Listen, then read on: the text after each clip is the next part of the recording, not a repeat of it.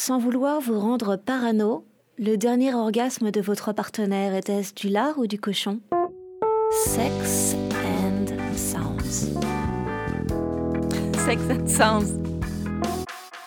Du poussif, du légèrement faux, du moitié motivé Véritable jouissance ou petits arrangements avec le réel? Voici clairement la question qui, depuis des millénaires, taraude les amants, et plutôt les amants mâles. Je doute de tout. Pour savoir si un orgasme est réel, une chose est sûre, vous ne pouvez pas compter sur les sens. En premier lieu, vous ne pouvez pas compter sur les sons, encore moins sur les décibels. Oh yeah D'ailleurs, si ça peut vous rassurer, autant le dire tout de suite, il n'existe aucune manière de déceler une simulation, et pourtant on adorait.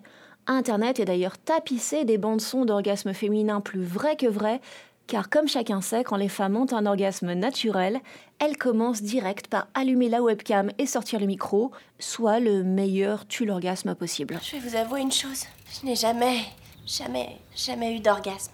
Tu m'étonnes. En attendant, des sites comme Beautiful Agony ou Bijoux Indiscrets proposent des bibliothèques entières de vrais orgasmes qui sonnent sans surprise, exactement comme dans un film porno bien classique, bien surjoué.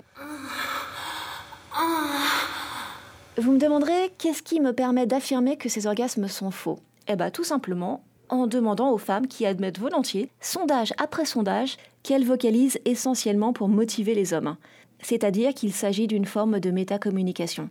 Dans 66% des cas, les femmes essayent de faire jouir leur partenaire plus vite, encore plus vite. Dans 87% des cas, il s'agit de booster l'estime de monsieur.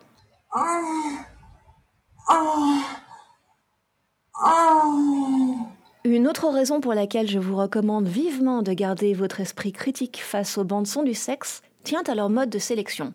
Quitte à enfoncer une méchante porte ouverte, il se trouve que les orgasmes silencieux ne peuvent pas être enregistrés.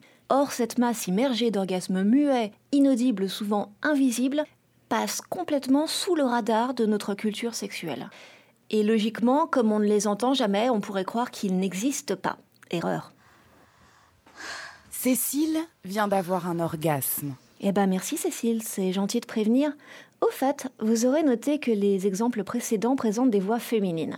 Ah, comme d'habitude, il semble que l'imaginaire du plaisir se fiche décidément complètement des orgasmes masculins. Pas suffisamment vendeurs, ils ne génèrent ni clics ni achats.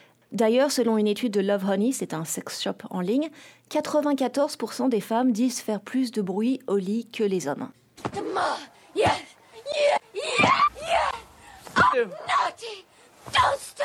Et quelque part, on assiste ici à une sorte de rééquilibrage.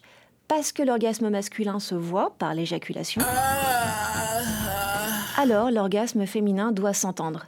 Et pire encore, parce que les femmes sont connues pour leur grosse tendance à la simulation dont on parlait, alors elles se retrouvent à faire de la surenchère pour montrer qu'elles ne simulent pas. Et là, c'est un peu le serpent qui se mord la queue.